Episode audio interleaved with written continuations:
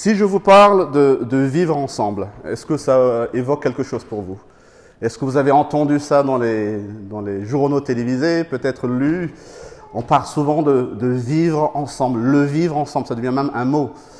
Et j'ai cherché un, un article d'une universitaire qui parle un peu de, du vivre ensemble. Et je vais vous lire ce qu'elle écrit, un article posté sur un, sur un site. Et c'est assez euh, intéressant édifiant même. Alors écoutez avec moi quand elle, ce qu'elle dit du vivre ensemble. Alors elle, écrit, dans la bouche des politiques, politiques actuelles, le vivre ensemble est moins le nom d'un problème que celui d'une solution. La société menacée de délitement sera sauvée grâce à la communion dans les valeurs communes. Car sous le, le vocable de vivre ensemble, que désigne-t-on sinon l'adhésion de tous et de chacun à des valeurs partagées.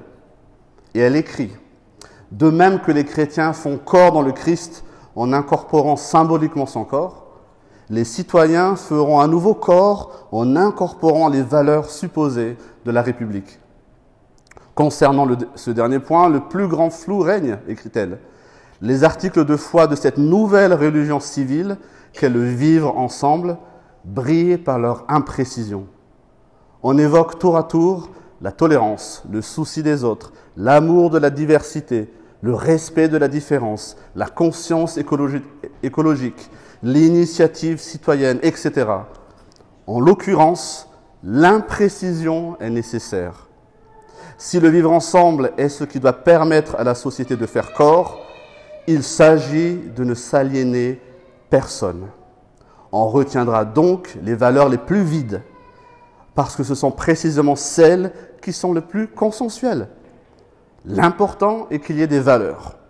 La valeur ne vaut pas pour ce qu'elle valorise, mais dans le fait qu'elle fait le lien. En cela, prôner le vivre ensemble revient à vouloir imposer au corps politique ce que la philosophe Catherine Kinsler appelle la forme du religieux. Non pas une religion particulière, mais la religion comme forme, c'est-à-dire comme ensemble de valeurs qui relient les individus et les réunissent dans une même communauté. Fin de citation.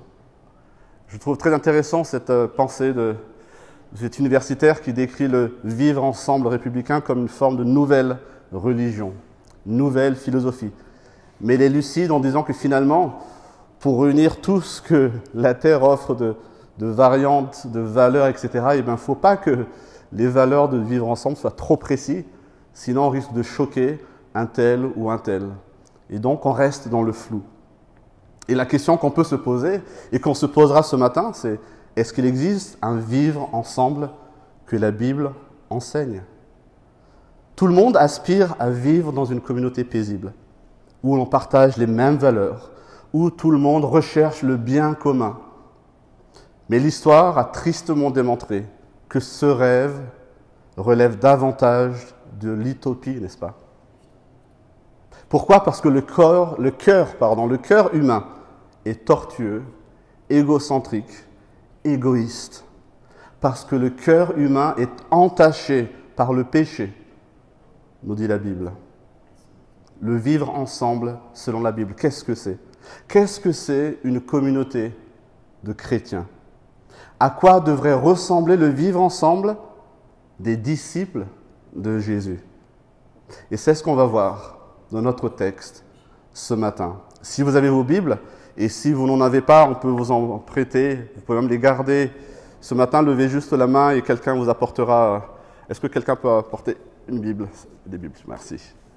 Il y a encore une troisième ici, quatrième même, j'ai envie de dire. Si quelqu'un en veut, levez la main. Si vous avez vos Bibles, donc je vous invite à l'ouvrir dans l'épître, la lettre de Paul aux Colossiens. Alors Colossiens, ça se situe un peu vers la, vers la fin de votre Bible. Je vais vous trouver la page. J'aurais dû le chercher avant, mais je ne l'ai pas fait. Je m'en excuse. Alors Colossiens, c'est à partir de la page 773. Et Colossiens chapitre 3, qu'on va lire aujourd'hui, c'est en 775. Colossiens chapitre 3 donc, et je vais lire à partir du verset 12. Et vous aurez aussi le texte affiché derrière moi. Ainsi donc, c'est Paul qui parle. Ainsi donc, en tant qu'être choisi par Dieu, saint et bien-aimé, revêtez-vous de sentiments de compassion, de bonté, d'humilité, de douceur, de patience. Supportez-vous les uns les autres. Et si l'un de vous a une raison de se plaindre de l'autre, pardonnez-vous réciproquement. Tout comme Christ vous a pardonné, pardonnez-vous aussi. Mais par-dessus tout cela, revêtez-vous de l'amour qui est le lien de la perfection. Que la paix de Christ, à laquelle vous avez été appelés pour former un seul corps, règne dans votre cœur et soyez reconnaissants. Que la parole de Christ habite en vous dans toute sa richesse. Instruisez-vous et avertissez-vous les uns les autres en toute sagesse par des psaumes, par des hymnes, par des cantiques spirituels. Chantez pour le Seigneur de tout votre cœur, sous l'inspiration de la grâce. Et quoi que vous fassiez, en parole ou en acte, faites tout au nom du Seigneur Jésus, en exprimant par lui votre reconnaissance à Dieu le Père. Je m'arrête là pour la lecture de la parole de Dieu. Donc la question, comment vivre la communauté? Comment vivre l'Église locale? Nous allons voir à travers ce texte le but de la vie communautaire. Nous allons voir que le but de la vie communautaire pour les disciples de Christ, ce n'est pas de trouver une unité.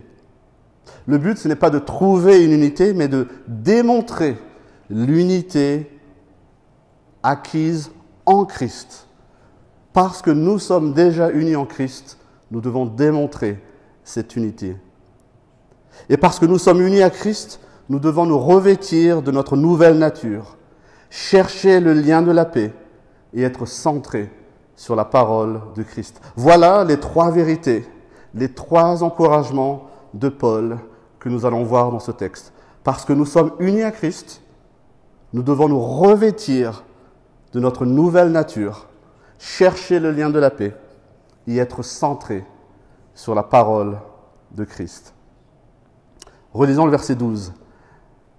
Première partie du verset 12. Ainsi donc, en tant qu'être choisi par Dieu, saint et bien-aimé. On a tendance à rapidement passer ce genre d'introduction, ce genre de petits passages, petits versets là. Notre texte, on l'a noté, commence par un ainsi donc. Chaque fois que nous lisons cette conjonction dans nos textes, nous comprenons que ce qui va suivre est lié à ceux qui précèdent, dans un lien logique, un lien logique de conséquence. Et ceux qui précèdent Paul, ce qui précède ce texte, Paul le résume dans ces quelques mots. En tant qu'être choisi par Dieu, saint et bien-aimé. Voilà la raison que Paul met en avant pour ensuite dérouler son propos. C'est ce qu'il avait développé, en fait, si vous lisez le Colossien, dès tout le chapitre 2 et le début du chapitre 3. Il a développé ces aspects de choisi par Dieu, saint et bien-aimé. Paul s'adresse aux chrétiens de Colosse, mais il s'adresse aussi à nous ce matin, nous qui avons placé notre foi en Jésus-Christ, en nous rappelant que nous avons été choisis par Dieu, que nous sommes saints, c'est-à-dire mis à part par Dieu et pour Dieu, et que nous sommes des bien-aimés de Dieu. C'est cela qui nous unit à Christ. Je ne sais pas si vous êtes comme moi ce matin, mais ça fait tellement du bien de relire ces quelques mots, ces lignes. Lorsqu'on a l'impression parfois de douter de notre propre valeur, lorsque des personnes autour de nous nous rabaissent, nous humilient, se moquent de nous, lorsque nous avons l'impression que la terre entière est contre nous, il est tellement bon de se rappeler que nous sommes choisis par Dieu, mis à part pour lui. Et nous sommes ses bien-aimés. Voilà notre identité en Christ. Voilà ce que nous avons reçu en Christ. Dans la famille de Dieu, nous sommes tous, nous sommes tous des bien-aimés de Dieu. Dieu a envoyé son Fils Jésus mourir pour que nous puissions faire partie de son peuple. Il nous aime à ce point. En regardant des documentaires ou en lisant des biographies, combien de fois on peut dire que telle ou telle personne, le chemin de sa vie est le résultat finalement parfois d'un sentiment d'infériorité, un sentiment de manque d'amour, un sentiment de je dois faire plus pour prouver ceci ou prouver cela. Et cela les amène parfois dans des spirales infernales. Mais mes amis, si Jésus-Christ est votre Sauveur et votre Seigneur, vous n'avez plus à lutter pour définir votre valeur et votre identité. Elle vous est donnée. Dieu vous donne votre valeur. Dieu vous donne votre identité. Et elle est en Christ. Vous êtes, nous sommes choisis. Nous sommes saints. Nous sommes des bien-aimés de Dieu. Et c'est cette nouvelle identité, cette nouvelle nature qui nous appelle, qui nous pousse à vivre autrement, à démontrer ce que cette nature produit en nous. Une petite illustration que j'aime donner parfois. Imaginez un, mendiant dans une ville imaginaire, dans un temps imaginaire, qui vit de ses recels, qui vit dans la rue, sale, nauséabond. Il vole, il fait plein de choses pour essayer de survivre. Et le roi de ce pays, un jour, on ne sait pas pourquoi, en tout cas le mendiant ne le sait pas, décide de l'adopter. Il envoie quelqu'un pour dire maintenant, tu vas être dans la cour royale. Tu es adopté par le roi. Le roi te donne tous ses privilèges. Tu es fils du roi. Évidemment, pour ce mendiant, pour cette personne, qui en plus est coupable de plein de choses, il ne comprend pas pourquoi il a été choisi. Et je pose la question, est-ce que maintenant qu'il est dans cette cour royale, est-ce que tout de suite il saura comment se comporter? Est-ce que tout de suite il saura ce qu'il est censé faire? Il va certainement encore avoir des pensées en lui qui remontent à son ancienne vie. Mais ce roi, imaginez qu'il mette au service de cette personne quelqu'un qui va l'éduquer, qui va lui montrer la nouvelle manière de vivre, qui va lui donner des nouveaux habits. Et petit à petit, cette personne qui est déjà adoptée par le roi va enfin vivre comme un enfant du roi. Voilà, mes amis, le plan de Dieu pour ses bien-aimés. Il nous a pris alors que on ne méritait pas. Il nous a adoptés, il nous a accueillis dans sa famille. Et peut-être que parmi vous, certains luttent encore avec des manières de penser que vous trouvez contraires à ce que Dieu veut, mais Dieu est patient. Il met son esprit en nous pour nous éduquer. Il nous a donné sa parole pour nous former à vivre royalement. Et cela ne remet pas du tout en cause notre nouvelle identité, adoptée par le roi de l'univers, membre de la famille de Dieu. Et parce que maintenant nous sommes des citoyens des cieux, membres du peuple choisi par Dieu, unis à Christ, vous avez compris qu'il faut maintenant vivre selon cette nouvelle nature, selon de nouvelles valeurs, pas que nous définissons, mais que Dieu définit, selon les nouveaux codes de notre citoyenneté. Et c'est ce dont Paul va parler dans la suite de notre passage. La fin du verset 12 jusqu'au verset 14. Nous allons voir que Paul lance un appel au changement pour chacun d'entre nous. Nous avons certainement tous déjà entendu dans notre entourage une phrase telle que je suis comme ça, il faut m'accepter comme ça, je suis brut de fonderie, faut faire avec. Très souvent, cette phrase est prononcée par quelqu'un qui peut être cassant, qui parfois, voire souvent, manque de compassion, et surtout qui va revendiquer le fait qu'il n'a pas l'intention de changer. Je suis comme ça, comme une fatalité. Et parmi les chrétiens, malheureusement, je trouve, nous pouvons aussi parfois entendre cette phrase. Et cela m'attriste. Dieu nous a aimés et nous a sauvés tels que nous étions. Mais Dieu nous appelle à changer. Il nous appelle à ressembler à son Fils, notre Sauveur, Jésus-Christ. Et vous savez quoi?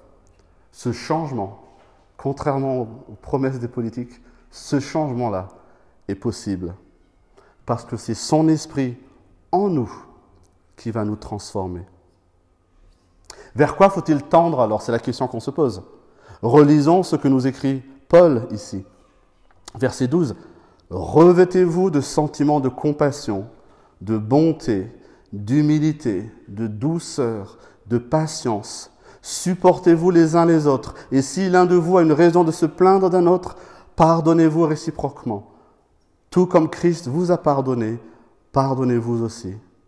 Mais par-dessus tout cela, revêtez-vous de l'amour, qui est le lien de la perfection. Est-ce que vous avez noté les impératifs ici? Paul ne dit pas ce serait bien que, il ne dit pas si vous pouvez essayer de. Paul nous invite avec un impératif, une urgence, revêtez-vous, supportez-vous, pardonnez-vous. Paul donne plusieurs aspects du changement de cœur en utilisant l'image de quelqu'un qui fait quoi? Qui change de vêtements. Dans le chapitre 2, Paul parle de mettre à mort notre ancienne nature. Et ici, il nous parle de nous revêtir de quelque chose de nouveau. On pourrait dire qu'il faut se dévêtir de ce que nous étions avant pour nous revêtir de ce que nous sommes en Christ. Et cela se voit à travers ce que Paul décrit ici. Le verset 14 résume ce qui devrait caractériser l'homme nouveau en Christ. Mais par-dessus tout cela, revêtez-vous de l'amour. Par-dessus tout cela, revêtez-vous de l'amour. Et j'imagine qu'on entend ici et là que l'amour, effectivement, tout le monde va dire le plus important, c'est l'amour. Des artistes ont gagné des millions en chantant que tout ce dont on a besoin, c'est l'amour. Mais encore faut-il savoir de quel amour on parle. Est-ce qu'on revient dans ce qu'on a vu où l'amour consiste à tout accepter par souci de vivre ensemble? Il est important de comprendre que lorsque Paul invite ses lecteurs, quand Paul nous invite à nous revêtir de l'amour, c'est à se revêtir de l'amour de Christ. C'est aimer comme Jésus aime. C'est cet amour qui permet d'avoir de la compassion, de la bonté, de rester humble, d'être plein de douceur, et de patience, comme on a lu au verset 12. Juste un mot, si vous m'autorisez, sur la patience. Il nous faut mesurer, je pense, l'importance de la patience dans nos relations. Vous voyez que tous ces attributs que Paul décrit définissent les relations horizontales. La patience dans nos relations. Nous avons tous l'impression que notre prochain, que celui qui est à côté de nous, à un moment ou à un autre, nous exaspère. Vous avez déjà ressenti ça? Il n'est pas comme on voudrait qu'il soit. Il ne réagit pas comme on voudrait qu'il réagisse. Il ne réfléchit pas comme... C'est tellement logique de réfléchir, n'est-ce pas? On a souvent tendance à attendre de l'autre comme une forme de perfection. On met la barre haute pour l'autre. Écoutez bien, on met la barre, l'autre, la barre haute pour l'autre, alors que nous-mêmes, nous sommes tellement imparfaits, en vérité. Paul nous invite à nous revêtir de patience. Pourquoi? Parce qu'il faut de la patience pour reconnaître que Dieu est à l'œuvre dans le cœur de notre prochain, comme il est dans notre propre cœur. Il nous faut être patient avec notre prochain dans ses imperfections, dans toutes ces petites choses de la vie qui nous exaspèrent, que la personne continue de faire. On se dit, mais c'est pas possible, quoi. Il n'a toujours pas compris être patient avec notre prochain comme Dieu lui-même est patient avec chacun d'entre nous. Mes amis, si Dieu n'était pas patient, on mourrait tous instantanément. Ces exigences de perfection, nous les attendrons, atteindrons jamais. Mais Dieu est patient avec chacun d'entre nous.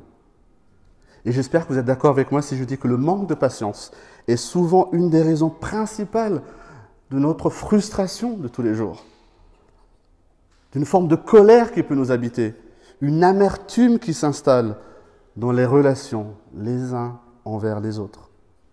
On sait tous ce qu'il faut pour l'autre. On est tous le juge de l'autre, mais on est tellement des mauvais juges de nous-mêmes. Rappelons-nous que le modèle absolu, le modèle parfait, C'est Christ. C'est Christ qui lui-même a dit, je suis doux et humble de cœur. Christ qui se définit comme étant doux et humble de cœur. Toutes ces vertus qu'on a lues se manifestent essentiellement dans nos relations horizontales, dans nos relations aux autres, au sein de notre communauté. Compassion, bonté, humilité, douceur, patience. Et c'est ce modèle parfait de Christ que Paul utilise quand il dit dans la suite de notre texte, tout comme Christ vous a pardonné, tout comme Christ vous a pardonné, pardonnez-vous aussi. Comment est-ce que Christ nous a pardonné? On l'a chanté ce matin.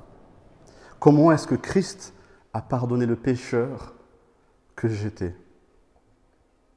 Christ nous a pardonné complètement, une fois pour toutes. Christ, en mourant à la croix, nous a pardonné complètement, une fois pour toutes. Un peu plus haut dans la lettre Colossiens, Paul va écrire Vous qui étiez morts en raison de vos fautes et de l'incirconcision de votre corps, Christ vous a rendu à la vie. Il nous a pardonné toutes nos fautes. Il a effacé l'acte rédigé contre nous, qui nous condamnait par ses prescriptions. Et il l'a annulé en le clouant à la croix. Colossiens chapitre 2. Nous étions tous coupables de rébellion envers Dieu. Aucun d'entre nous ne peut se prévaloir d'être suffisamment bon pour que Dieu l'aime et l'accepte dans sa famille. Sans le pardon de Christ, rien de tout cela n'est possible. Nous ne pouvons pas être en relation avec Dieu sans le pardon de Christ. Et ce qui est encore plus merveilleux, c'est que c'est Dieu lui-même qui a initié la réconciliation. C'est lui qui pardonne des hommes et des femmes impardonnables. C'est lui qui répare la relation brisée par la mort de Jésus. Le pardon de Christ fait de nous des fils et des filles de Dieu.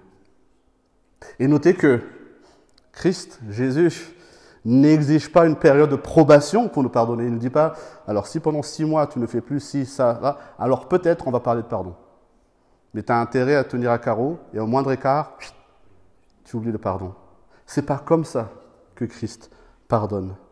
Christ n'a même pas attendu que nous reconnaissions nos fautes pour offrir le pardon. Combien de fois dans nos relations on est à alors, je veux bien pardonner, mais il a intérêt à reconnaître d'abord, hein, parce que moi j'attends. S'il ne vient pas, il peut toujours courir. Ce n'est pas comme ça que Dieu nous a aimés. Il a tellement aimé le monde qu'il a donné son Fils unique pour nous pardonner.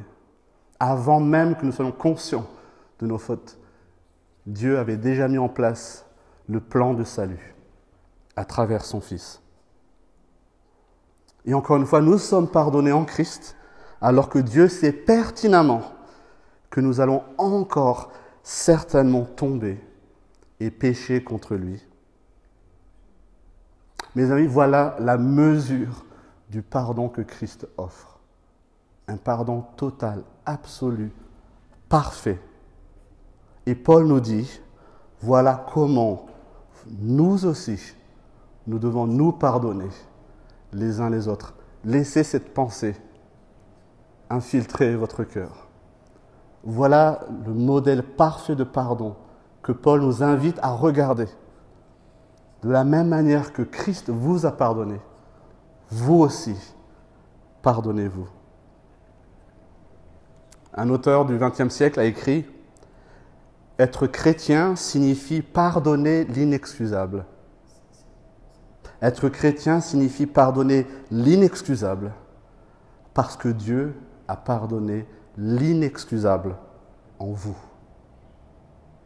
Être chrétien signifie pardonner l'inexcusable parce que Dieu a pardonné l'inexcusable en vous. Si Dieu vous a fait, si Dieu nous a fait cette grâce, nous qui étions en rébellion, des êtres pourris, nous a pardonné sans aucun, sans attente de retour de notre part.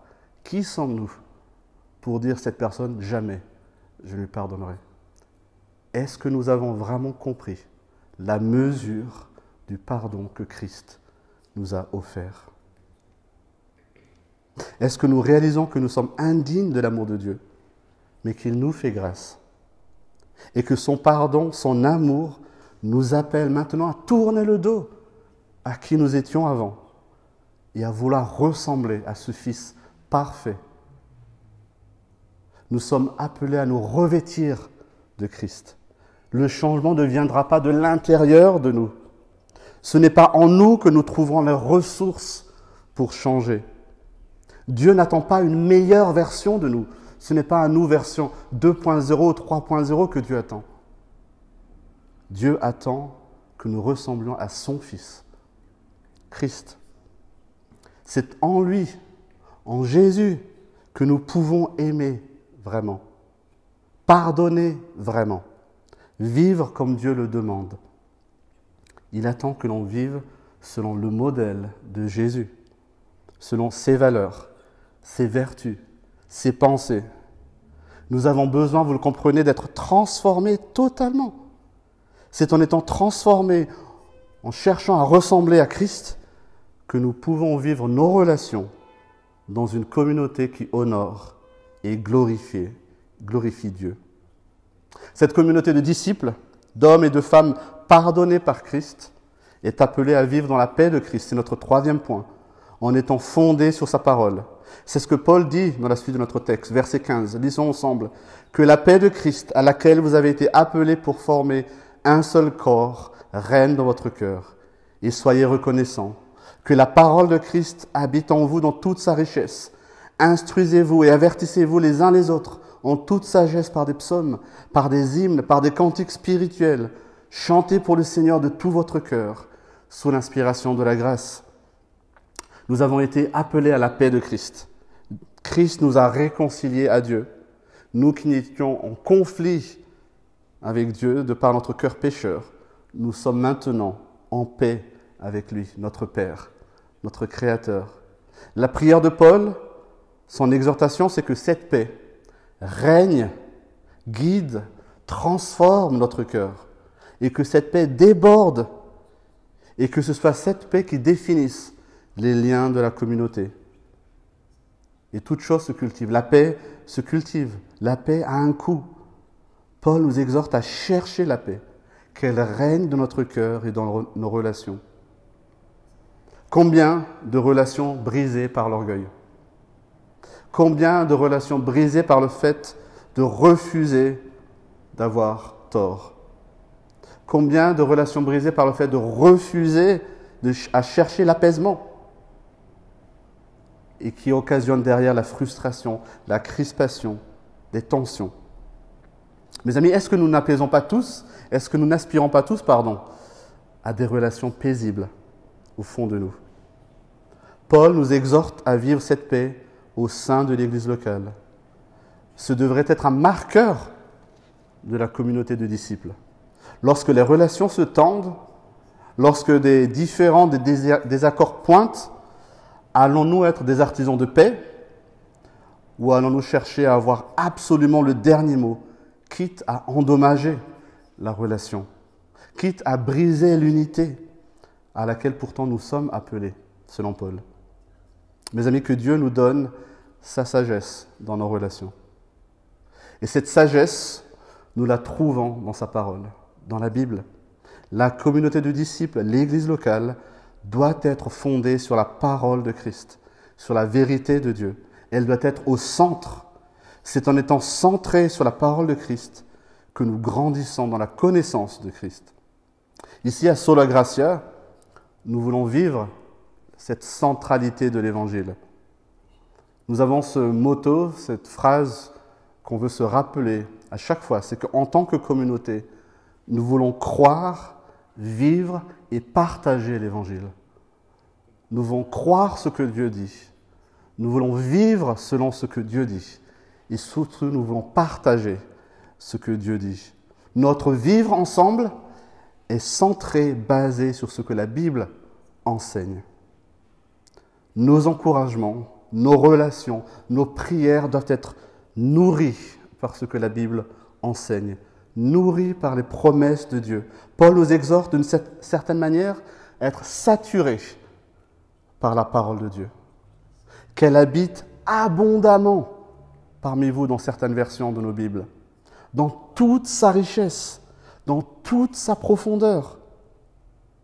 Ce n'est pas notre propre sagesse qui doit régir nos relations. Ce n'est pas je pense que voilà ce qu'on devrait faire. Ce n'est pas selon moi ou j'ai vu ou j'ai lu. C'est qu'est-ce que la Bible dit? Qu'est-ce que la parole de Christ nous invite à vivre? Relisez avec moi le verset 16. Instruisez-vous et avertissez-vous les uns les autres en toute sagesse par des psaumes, par des hymnes, par des cantiques spirituels. Chantez pour le Seigneur de tout votre cœur sous l'inspiration de la grâce.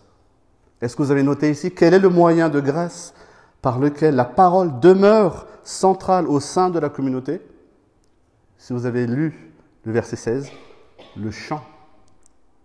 Intéressant, n'est-ce pas?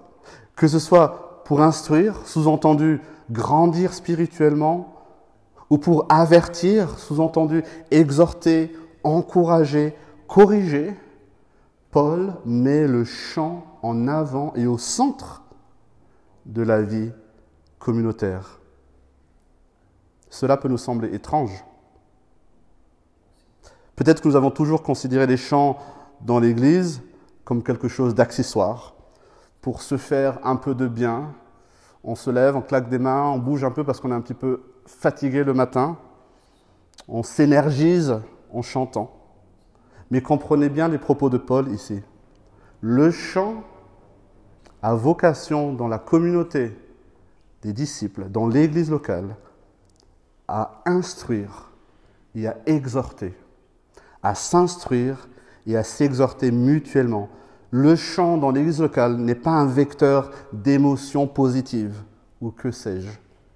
C'est le moyen par lequel la parole de Christ peut rayonner marquer notre esprit, nous rappeler les vérités profondes de la Bible, nous montrer nos erreurs aussi. Lorsque nous chantons, les amis, nous prêchons aux frères ou à la sœur assis à côté de nous. Lorsque nous chantons, nous prêchons à celui qui a accepté de nous et nous nous prêchons à nous-mêmes aussi. Et évidemment, encore faut-il que nos chants soient fortement imprégnés par la parole. Encore faut-il que nos chants sois fidèle à ce que la parole enseigne. Lorsque j'étais petit, mes parents sont venus à Christ, j'avais 5 ou 6 ans. Les premiers chants que j'ai entendus, c'est des chants aujourd'hui, honnêtement, je pense que la majorité d'entre vous vous direz Ah, c'est pas trop ma. Voilà. C'était littéralement des versets chantés. Mais j'ai grandi avec ça et je peux vous dire que 40 ans après, je peux encore me rappeler de ces versets que j'ai entendus pendant toute mon enfance, chantés le chant marque nos mémoires. Alors choisissez ce que vous écoutez et que la parole de Dieu marque nos esprits. Nous n'avons pas besoin de chants qui nous fassent entrer dans une forme d'extase ou qui nous caressent dans le sens du poil. Ce n'est pas ce que Paul dit. Nous avons besoin de chants dont les paroles nous portent, nous reprennent, nous exhortent et nous font grandir dans la connaissance de notre Sauveur Jésus-Christ pour rendre toute la gloire à Dieu. Nous avons besoin de chants qui proclament la vie et l'œuvre de Jésus. Nous avons besoin de chants centrés sur Christ et non pas centrés sur nous-mêmes et nos émotions. En réalité, voici comment on pourrait résumer toutes les exhortations de Paul dans notre texte. Il appelle la communauté de disciples, l'Église locale, à être centrée sur la personne de Jésus. Et c'est sa recommandation finale au verset 17. Et c'est par ça aussi que je vais terminer ce message. En conclusion, nous avons vu que Paul nous appelle, nous rappelle dans ce texte qu'en se fondant sur notre nouvelle identité, nous devons nous revêtir de notre nouvelle nature pour vivre en paix et être centrés sur la parole de Christ avec nos frères et sœurs dans l'Église locale.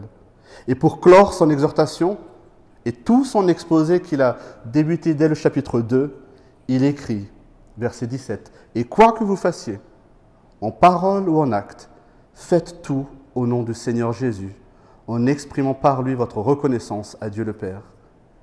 Il est bien important de comprendre ce qu'il dit lorsqu'il écrit Faites tout au nom du Seigneur Jésus. Comprenez bien qu'il ne s'agit pas d'une incantation ici. Il ne s'agit pas d'une phrase magique. Paul n'est pas en train de dire chaque fois que vous faites quelque chose, vous devez dire je le fais au nom de Jésus.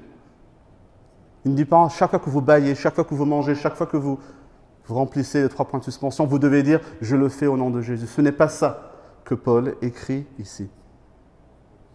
Il s'agit de tout faire comme si on le faisait pour le Seigneur Jésus. Il s'agit de chercher dans nos actions, nos décisions, nos relations, à nous soumettre à lui, à l'honorer et à lui obéir. Christ est notre vie, nous dit Paul. Nous ne vivons plus pour nous-mêmes en étant centrés sur nous-mêmes. Nous vivons pour rendre gloire à Dieu. Et nous rendons gloire à Dieu et nous lui exprimons notre reconnaissance en voulant grandir à la ressemblance de Jésus, en voulant imiter Jésus dans notre manière de vivre. C'est ce que chacun d'entre nous est appelé à vivre. C'est ce que l'Église locale, c'est ce que nous ici à Sola Gracia, nous devons refléter. C'est ce que nous voulons vivre. Et tout cela pour la gloire de Dieu.